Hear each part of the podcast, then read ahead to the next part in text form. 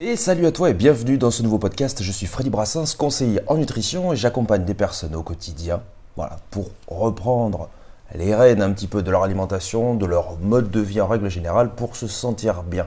Je sors ce podcast tous les lundis à 8h sur toutes les plateformes de streaming que tu peux connaître et je crée du contenu également sur les réseaux sociaux. Voilà, au nom de Freddy Brassens, que ce soit Instagram, YouTube, euh, TikTok, etc. Toutes ces choses-là, tu tapes tout simplement sur ton moteur de recherche préféré, Freddy Brassens, tu vas forcément trouver quelque chose.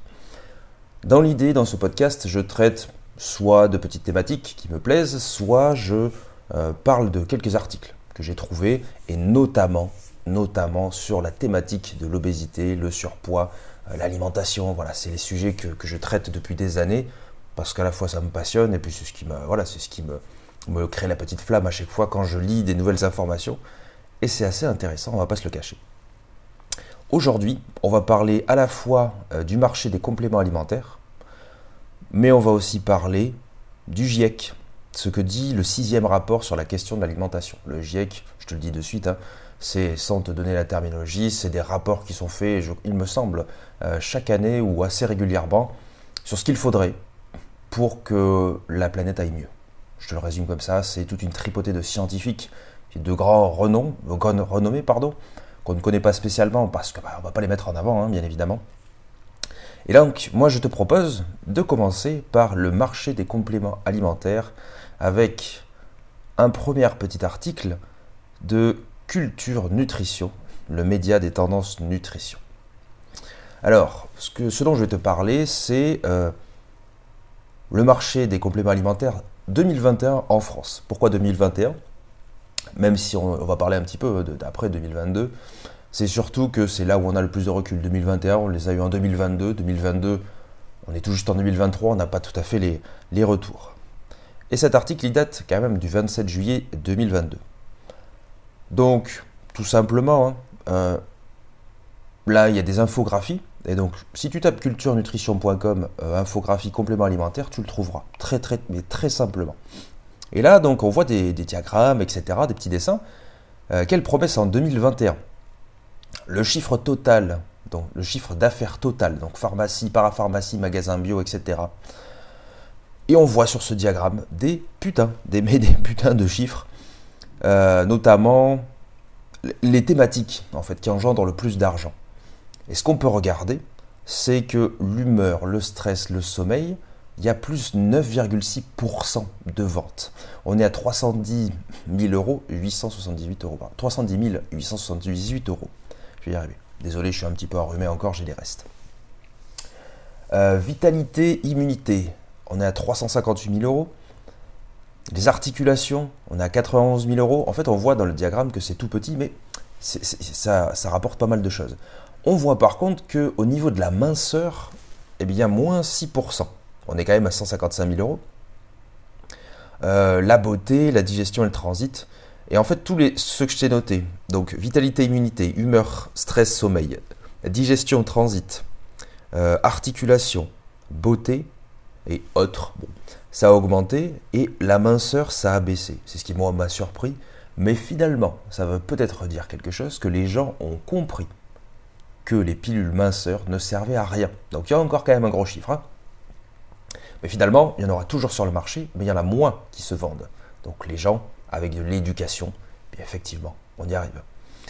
Euh, et comme ils te le disent, les best-sellers de 2020 perdurent en 2021. Donc c'est bien la beauté, l'humeur, le stress, le sommeil, la vitalité, l'immunité. Et les flops, c'est la minceur et la vision. Effectivement, même au niveau de la vision, il y aurait tellement de choses à dire avec euh, l'irisologie, euh, toutes ces choses-là. On te fait croire qu'on peut lire dans l'avenir avec euh, l'iris, ton iris. Bon, peu importe, ça chacun ses croyances. Retour des tendances dépriorisées en 2020. Euh, les voies respiratoires, digestion, beauté, articulation, en fait, ouais, c'était des choses qui n'étaient pas prises en compte finalement. Et euh, les voies respiratoires, la beauté, la digestion, tout ça, ça a bien bien augmenté. Quel circuit de distribution? Chiffre d'affaires. Et en fait, on te dit que les pharmacies sont toujours leaders avec 50% du marché. Donc, même si tu vas voir des trucs à droite, à gauche, euh, en te disant euh, ouais, pilule minceur, pilule minceur, c'est surtout ce qui va primer, ce qui va être, ce qui passe à ta télé, franchement, dans les publicités. Euh, J'arrive même pas à retenir les noms, mais c'est le même style que comme j'aime, Anaka 3, etc. D'ailleurs, j'avais fait une vidéo il y a quelques temps d'Anaka 3, et même encore aujourd'hui, il y a quelques petites vues qui se font. Pourquoi? Parce qu'on te promet du miracle. Et tout ce qui est promet du miracle, ça fonctionne. Euh, le e-commerce, le circuit le plus en vogue. Euh, effectivement, ça a augmenté de... Alors par rapport à 2019, en 2021, ça a augmenté de 62,6%, et de 2020 à 2021, ça a augmenté de 25%, le e-commerce. Donc ça veut dire que les gens achètent de plus en plus, leur smartphone, leur ordinateur, etc., leurs médicaments, ou en tout cas leur euh, pilule miracle. Les pharmacies et les magasins bio, des opposés qui s'attirent. Les pharmacies donc sont au top, à plus 9,6 et les magasins bio sont en chute. Mais ce qu'il faut retenir, c'est qu'en pharmacie, il y a plus euh, sur l'équilibre et minceur hein, finalement, et les magasins bio, ça a augmenté au niveau de la beauté et un peu moins vitalité, immunité.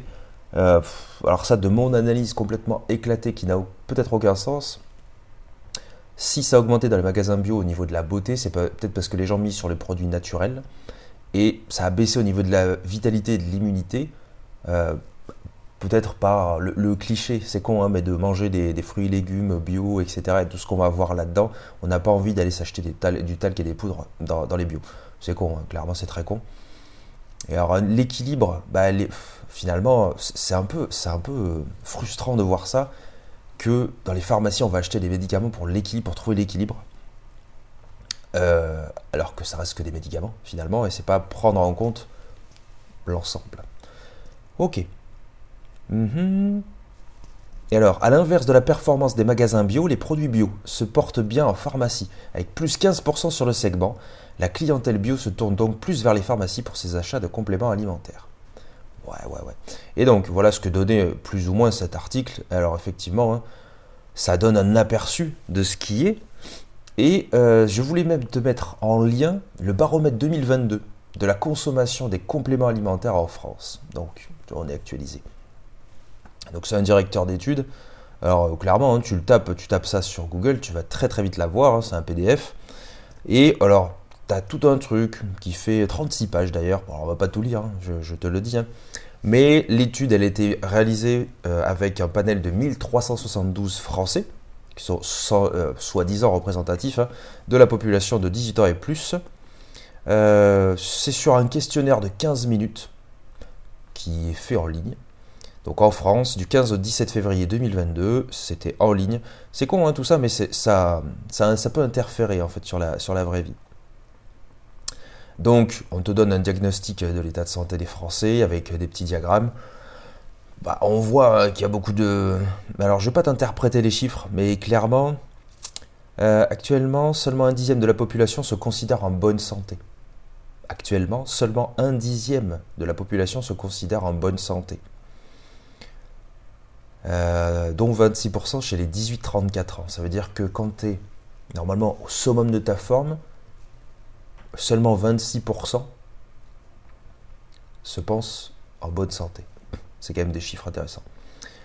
Euh, la fatigue, le stress ainsi que les troubles du sommeil sont les maux dont les Français ont le plus souffert au cours des deux dernières années.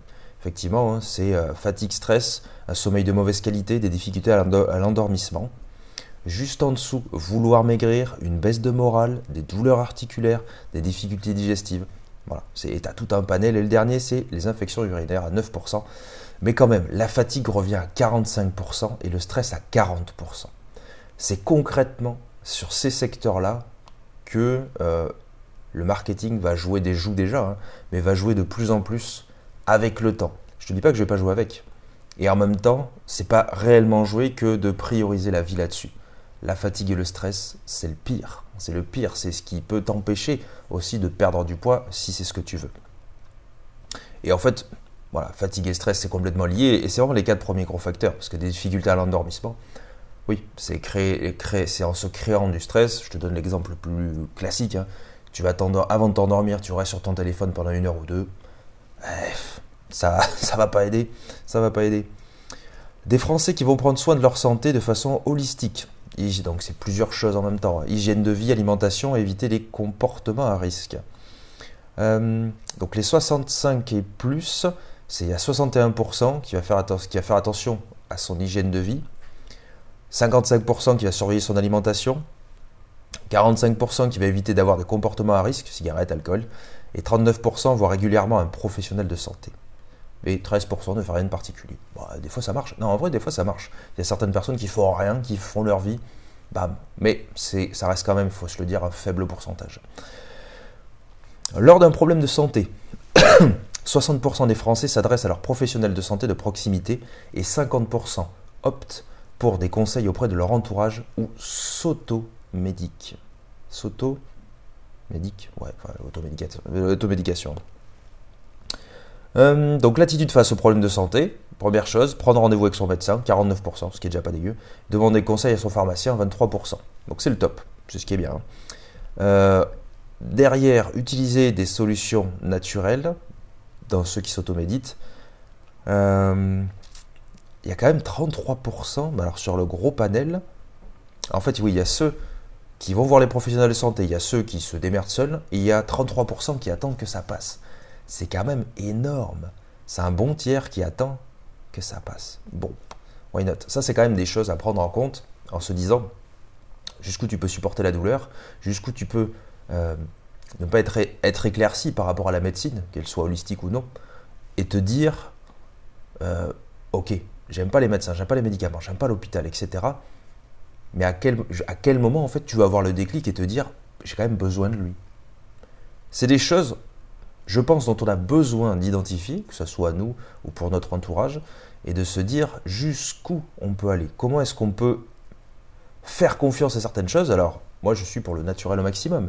Mais tu vois, je ressors, j'en ai encore, hein, euh, d'une bonne maladie, tu vois, une bonne bronchite pendant une semaine, et même si j'ai beaucoup de choses à dire contre le corps médical, bah, le gars, il m'a filé des antibiotiques, et ça m'a soigné.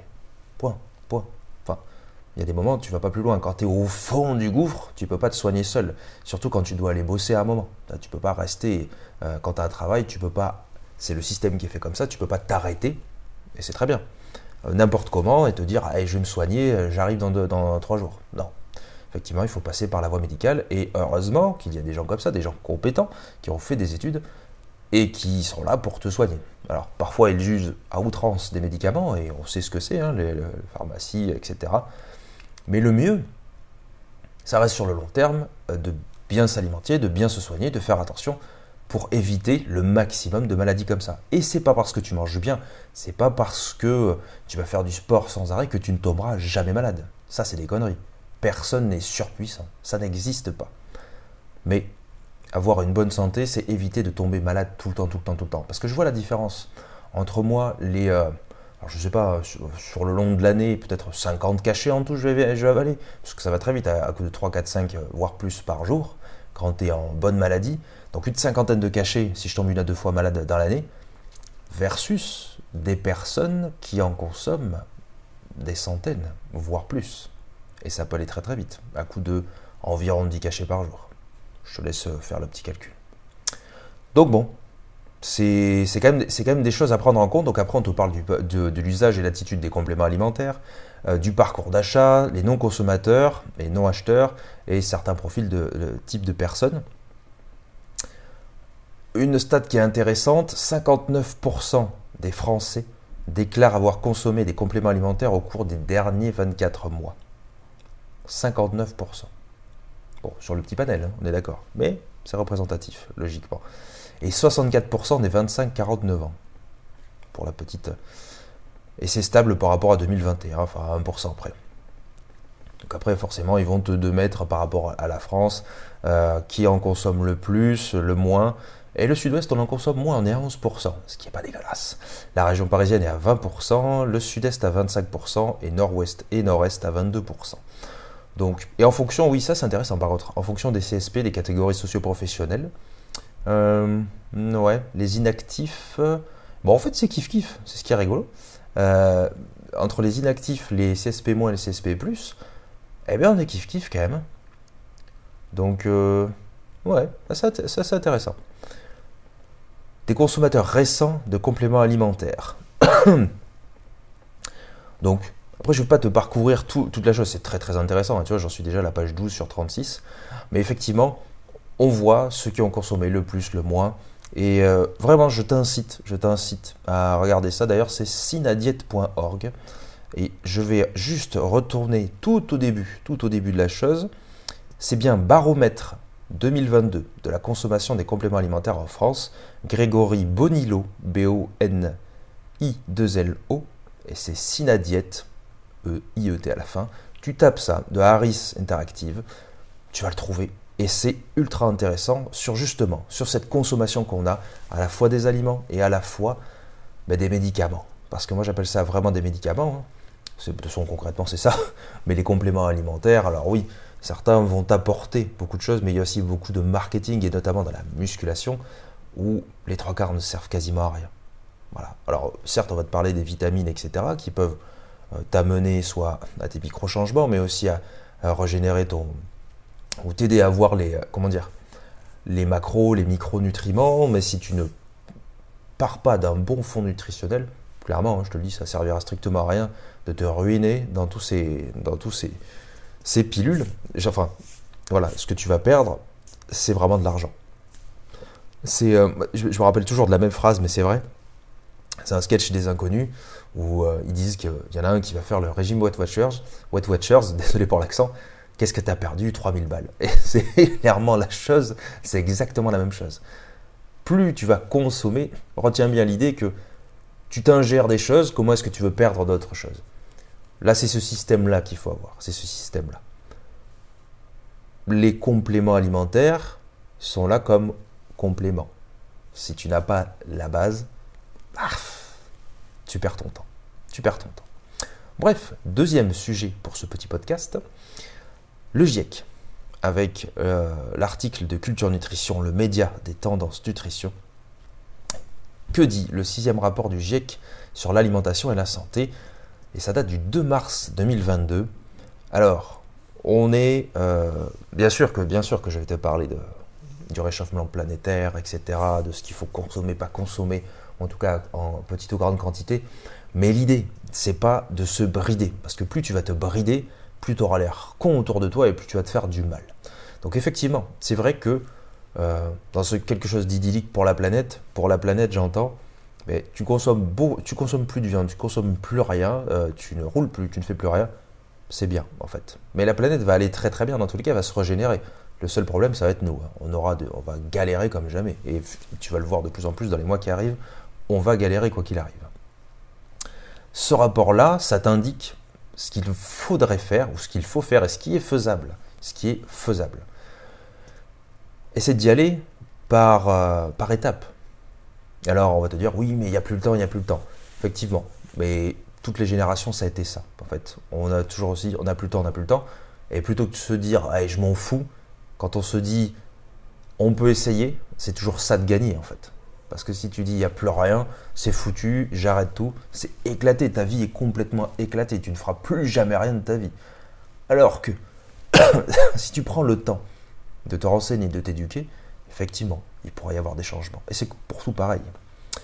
Là, on te dit de ne pas dépasser 1,5 degré donc pour la planète. Et alors, je ne te parle pas sur ton baromètre, hein, mais c'est concrètement, euh, s'il y a 1,5 en plus sur le, au niveau de la chaleur de la Terre, on va dire, c'est la montée des eaux notamment. C'est beaucoup plus euh, d'immigration forcée, comme ce qu'on voit beaucoup.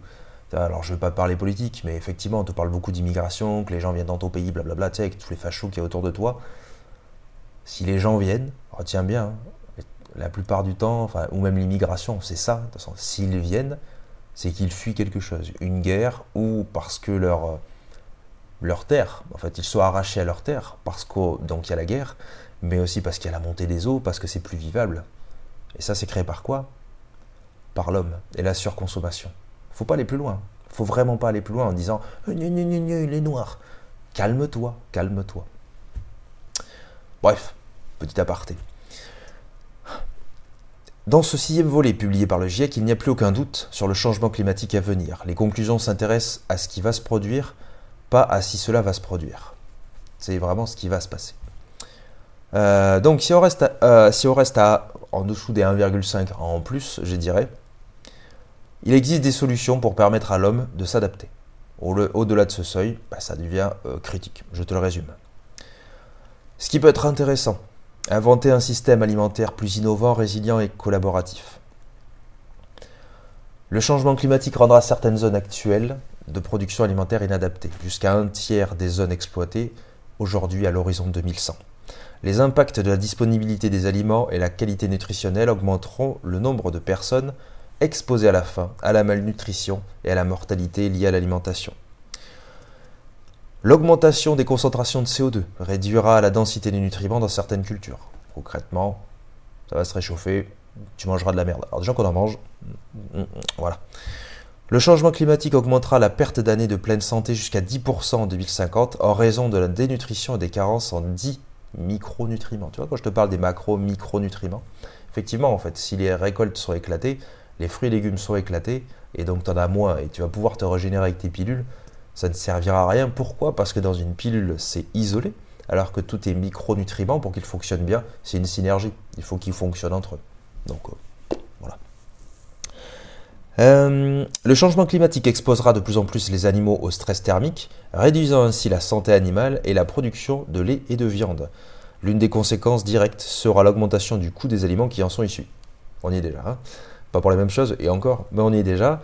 Et effectivement, alors on te disait il quelques temps, il ne faut pas stresser les animaux, la viande sera plus tendre. Alors peut-être, mais au-delà de ça, si tu stresses la bête, euh, effectivement, elle voudra, tu auras moins de production, et même tu auras beau la fourrer avec, avec ton, insémination, ton insémination artificielle. Le, comment dire, la nature va reprendre ses droits. Et quand c'est trop, c'est trop.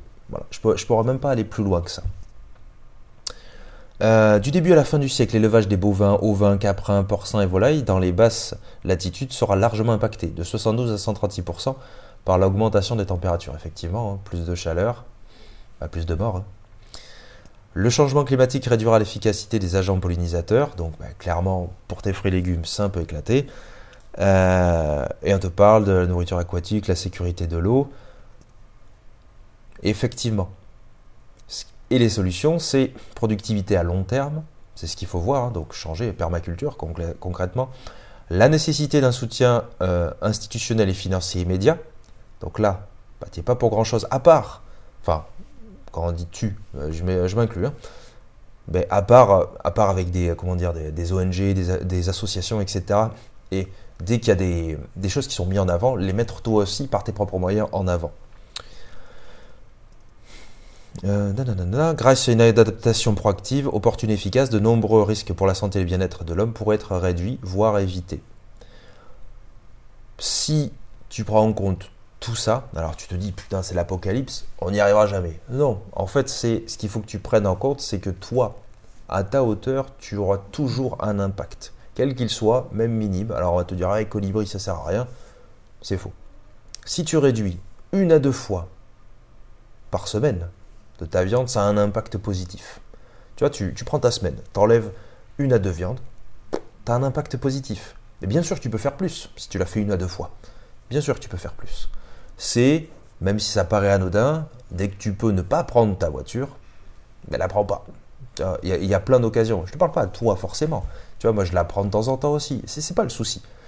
C'est où te déplacer autrement. Pourquoi se déplacer autrement? Alors ça fait très il ne faut pas voir l'extrême, on ne va pas tous euh, euh, être en vélo. Effectivement, tu peux voir des choses qui te dégoûtent en voyant euh, des ministres, des présidents, etc., qui vont à l'autre bout du monde et qui crament ce que des milliers de personnes feraient en une année. Effectivement, c'est dégueulasse, c'est dégueulasse. Mais au-delà de ça, il faut que tu regardes ce que toi tu peux faire. Et concrètement, comment tu vas te sentir après ça. Et je t'assure que, avec tes actions, ton environnement ne sera que meilleur, surtout là-dedans. Bref, je ne vais pas être euh, plus climato-sceptique que ça, mais je vais, et pas du tout d'ailleurs, et juste, j'avais une petite remarque sur ça, sur le fait que euh, j'entendais beaucoup de fois, oui, mais alors si on produit plus, euh, si on n'élève plus les, vaches, etc., qu'est-ce qu'on va en faire? En fait, c'est très simple. Tu as un prêt, tu as des vaches dedans. Et en fait, tu les produis, parce que clairement, c'est ça. Hein. tu les fais insémination artificielle, tu leur fous un truc dans le cul.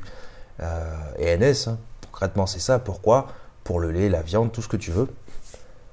Si jamais on n'en consommait plus, eh ben on n'aurait plus besoin de les reproduire. Si tu produis plus, il y en a de moins en moins dans le pré, puisqu'elles vont mourir. Ou tu les manges si tu veux, mais elles vont mourir. Et petit à petit, ça réduit.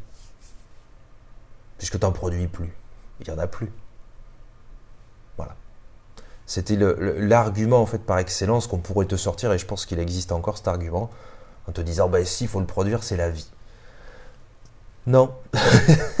et c'est même pas le fait de manger ou pas manger de la viande. C'est juste que le fait de produire des animaux à outrance, en fait, c'est foncer droit dans le mur.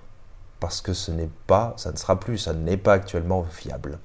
C'est consommer énormément de choses et ça ne respecte pas euh, une certaine règle de la nature. Bon, on va pas aller plus loin. J'espère que ce podcast t'aura plu.